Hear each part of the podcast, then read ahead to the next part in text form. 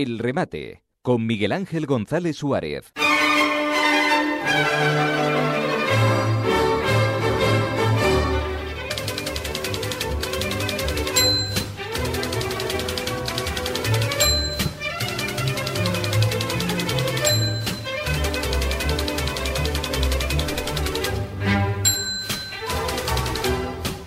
Bueno, estamos de enhorabuena ya que este fin de semana, este fin de semana solamente, hemos tenido 5.088 descargas. 5.088 descargas de nuestros programas a la carta, que es un dato excelente en comparación con nosotros y con otras emisoras de radio. 5.088 descargas este fin de semana, gente que nos ha buscado a través de la página web o de las plataformas de audio de radio y que han escuchado de nuevo los programas eh, nuestros eh, cuando hayan querido o donde hayan querido. Gracias por estar ahí.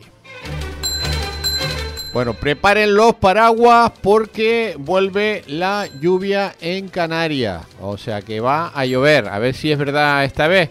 Y Canarias empezará la tercera semana del año con diferentes advertencias meteorológicas. La Agencia Estatal de Meteorología ha activado avisos amarillos por viento para este lunes, para hoy, 15 de enero, en Tenerife y La Palma a partir de las 6 de la tarde. Y aviso naranja de cara a, de cara a mañana martes 16.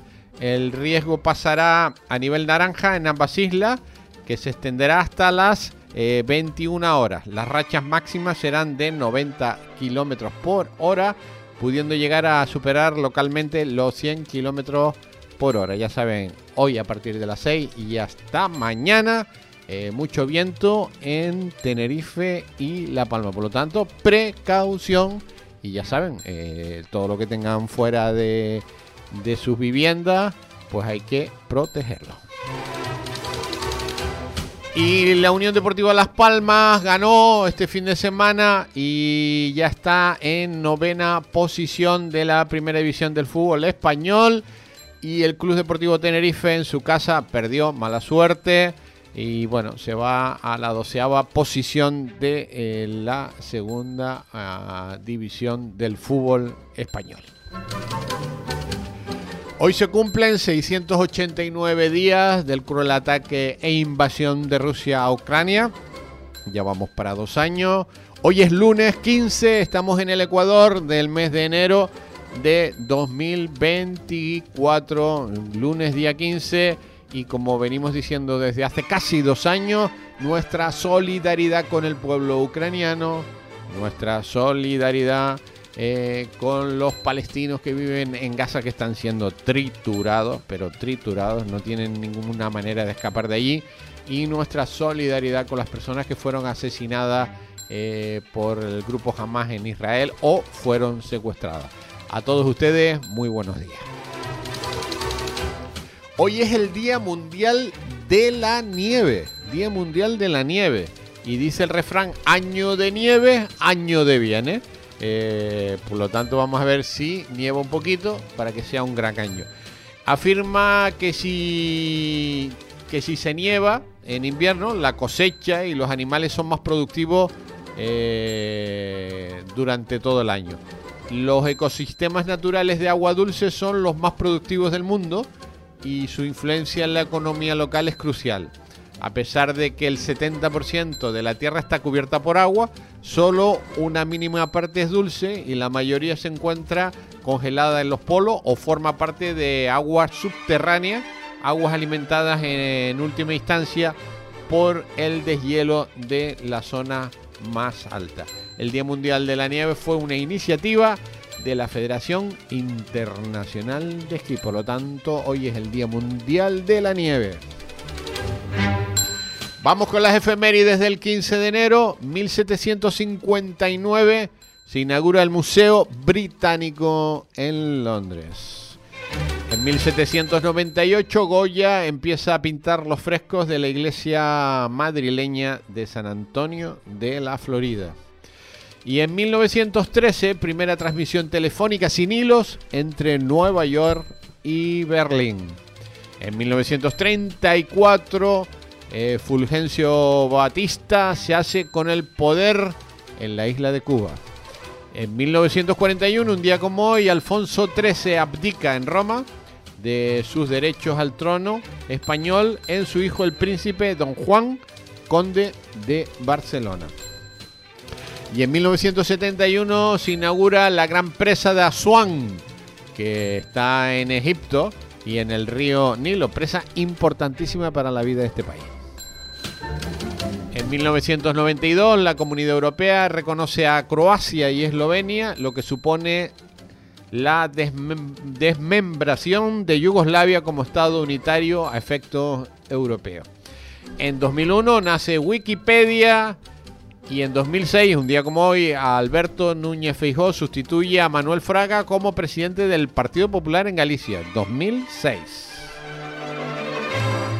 En 2009, un día como hoy, se salvan 155 viajeros del Airbus 320 caído al río Hudson en Manhattan, en Nueva York, gracias a la pericia del piloto. Por cierto, hay una película sobre esta historia fantástica que recomiendo que vean este próximo fin de semana.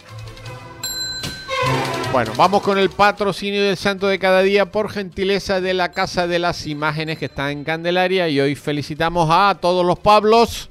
Felicidades a Mauro, también muchas felicidades, a Macario, eh, muchas felicidades y a Miqueas. A todos ellos, un feliz día. Comenzamos por internacional y llevamos 100 días, 100 días, 100 noches de guerra Se cumplen 100 días de la guerra en Gaza, iniciada tras un ataque del grupo terrorista Hamas que sorprendió a Israel y dejó decenas de muertos y rehenes capturados el conflicto actual se ha convertido en la confrontación más larga y mortífera entre Israel y los palestinos desde el establecimiento del Estado de Israel en 1948. El sábado se informó de un ataque aéreo israelí que mató al menos a 20 personas, incluidos varios niños, según fuentes palestinas.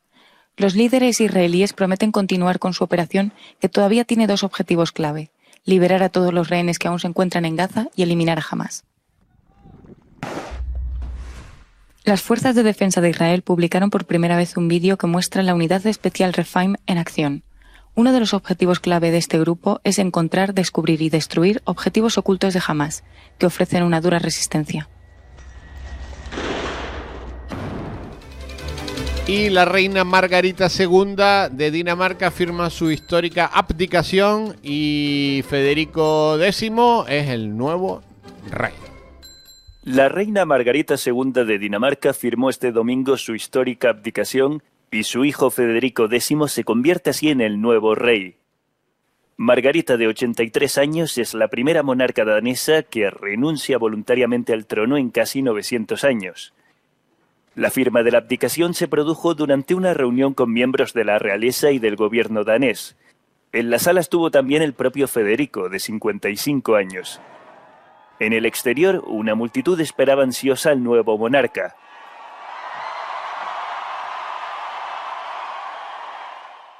La primera ministra danesa le proclamó rey en el balcón del Palacio de Christiansborg ante miles de personas que le dieron la bienvenida con fervor.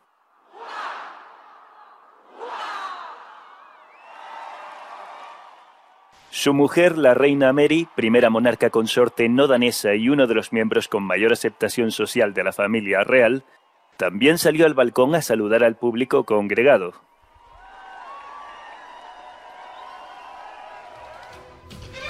Y mientras tanto también en el Mar Rojo la tensión sube un par de grados más tras los ataques de los Estados Unidos y los británicos. Estas imágenes de satélite muestran el antes y el después de los bombardeos de Estados Unidos y Reino Unido sobre instalaciones relacionadas con los hutíes en Yemen. El presidente Biden ha dicho que continuarán mientras los rebeldes sigan con su ofensiva en el Mar Rojo. Es irrelevante cómo los designemos, responde a la pregunta de si los hutíes van a ser considerados terroristas. Si siguen actuando, responderemos. Los hutíes han prometido una respuesta fuerte y efectiva ante este segundo ataque. Estas milicias chiíes mantienen bloqueada una de las principales rutas marítimas del mundo para evitar que lleguen buques a Israel en apoyo a la población palestina que sigue sufriendo el bombardeo del ejército israelí. En un comunicado, las tropas han asegurado que han bombardeado un campamento del centro de la franja y han logrado eliminar células terroristas de Hamas y destruir uno de sus cuarteles generales. Probablemente uno de esos bombardeos ha matado a 13 miembros de la misma familia. La madre embarazada ha logrado sobrevivir, pero ahora tiene que enterrar a los suyos. Este niño murió mientras comía un trozo de pan. ¿Dónde está la corte penal? se pregunta el tío. A punto de cumplirse mañana 100 días de la guerra, el principal periódico de este país ya ha dicho que el gobierno de Netanyahu está lejos de cumplir con sus objetivos marcados al principio de la contienda.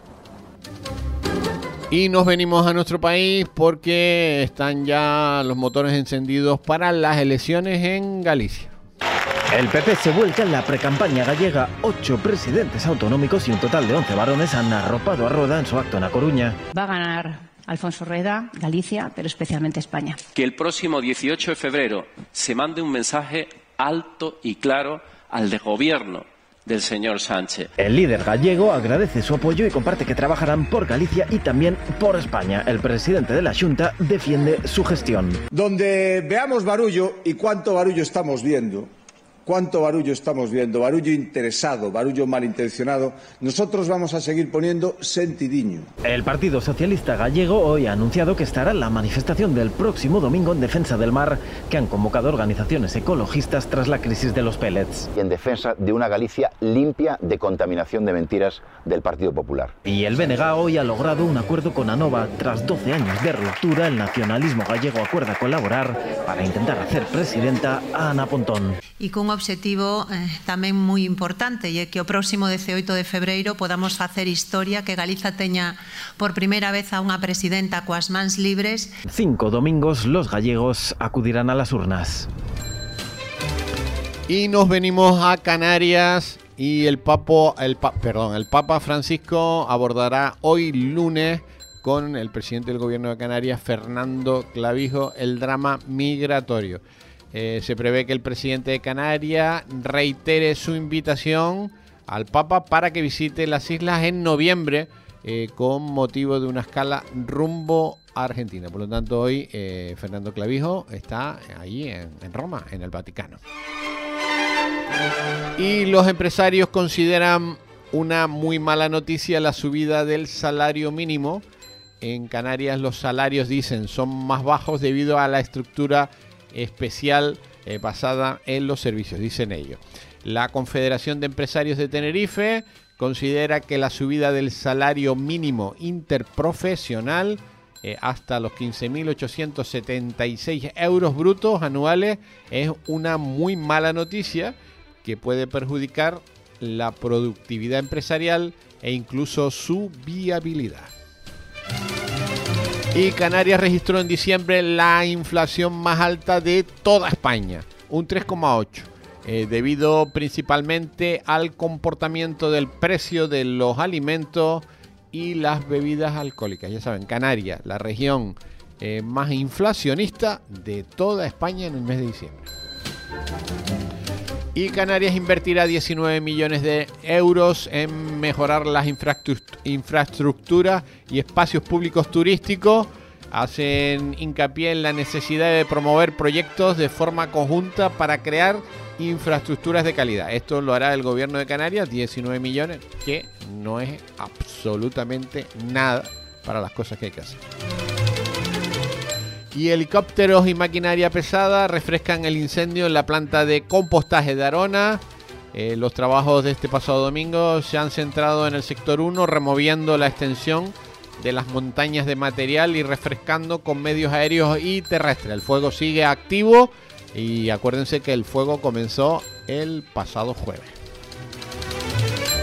Migración. Eh, llegan a la isla del Hierro cuatro pateras con 449 personas. 449 personas a la isla del Hierro, entre ellos 30 menores más. Lo de los menores sigue, sigue creciendo. Eh, Salvamento Marítimo tuvo que rescatar una de las barcazas porque el motor no arrancaba. Pues ya saben, 500 más este fin de semana y esto no para y nadie lo para. Bueno, y un día como hoy, un 15 de enero, pero de 1983, 1900 llega al número uno en las listas del mundo un single que se llama You Can Henry Love de un tal Phil Collins.